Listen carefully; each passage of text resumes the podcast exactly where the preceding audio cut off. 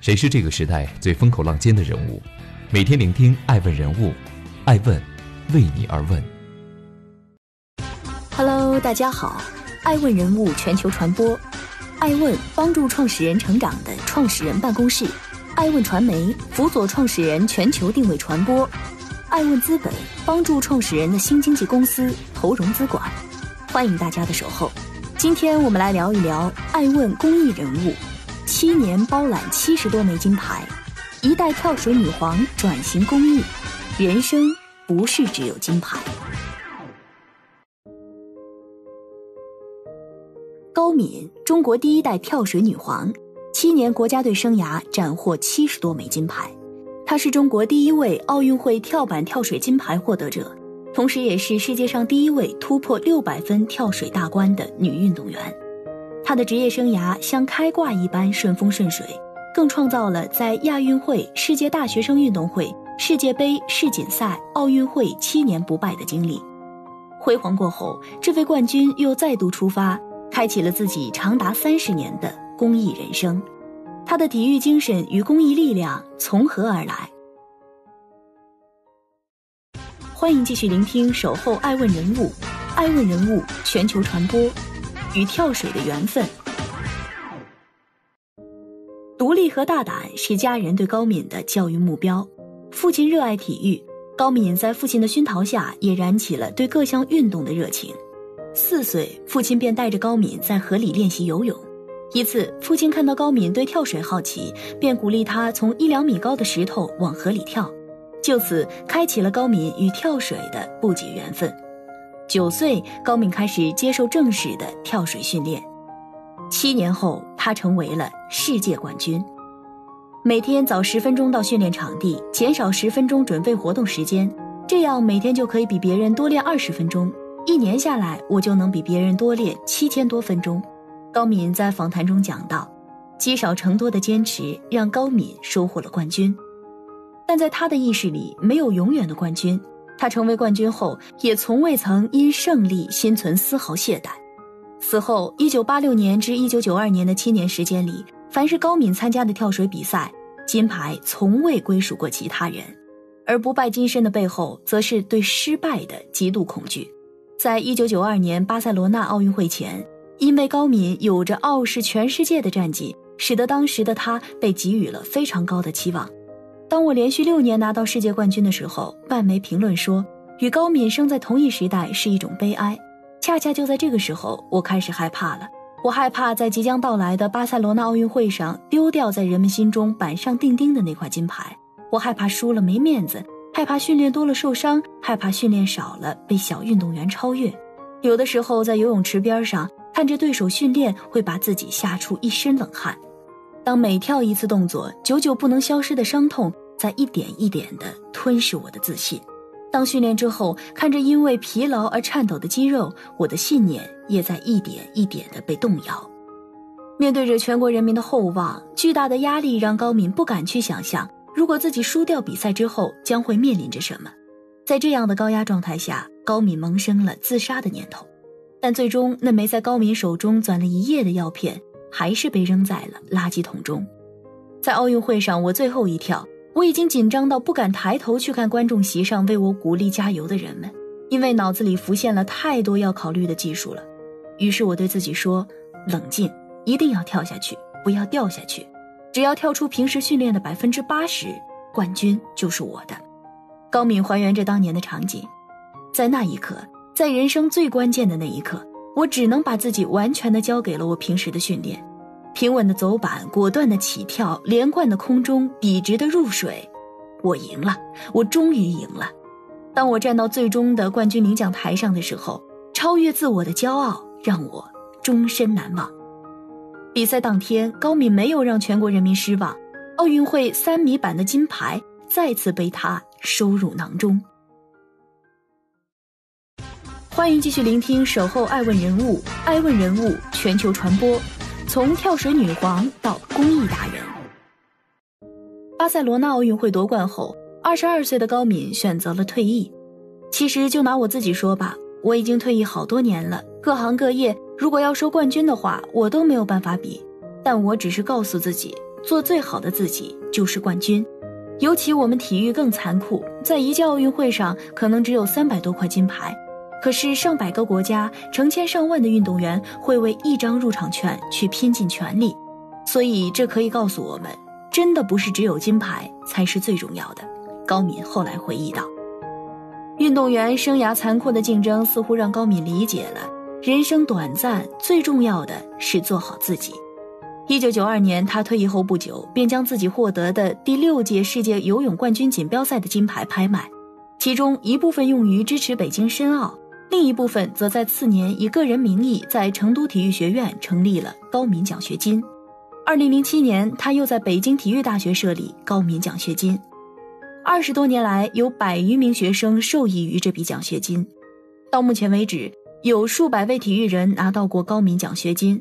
他们中有的人成为校长，有的人做了老师，在各行各业发光发热。我觉得那种感觉特别好，所以我想把这种感觉分享给更多的人。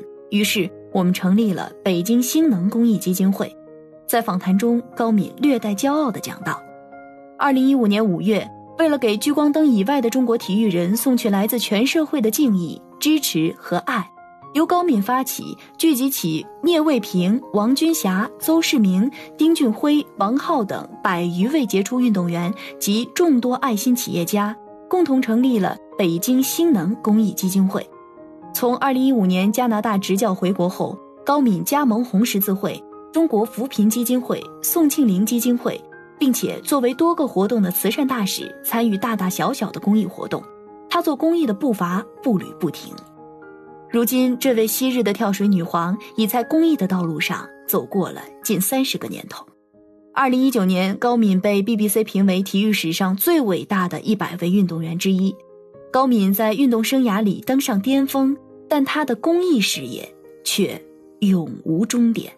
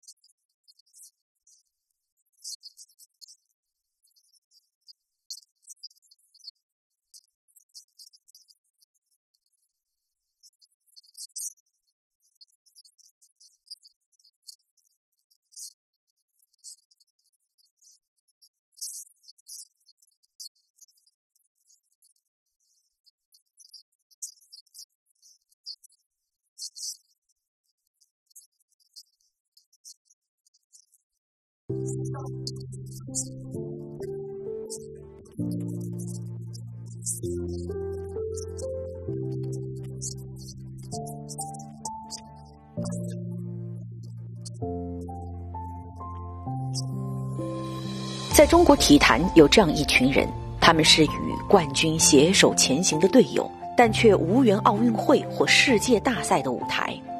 不是冠军，那么他们也没有了巨额的代言合同，没有闪光灯记录下他们迸发的矫健体魄，甚至无法依靠体育过上普通人的生活。但他们与高敏有一个共同的名字：中国体育人。体育是一种精神。高敏发起的北京星能公益基金会，正在帮助着这些曾为中国体育事业做出过贡献，却不幸遭遇困境的退役贫困及伤残运动员，继续着他们的体育精神，永不言败，成为自己生活中的冠军。这种精神值得我们每一个人去传递。艾问是我们看商业世界最真实的眼睛。记录时代人物，传播创新精神，探索创富法则。微信搜索“爱问人物”公众号，查看更多有趣又有料的商业故事。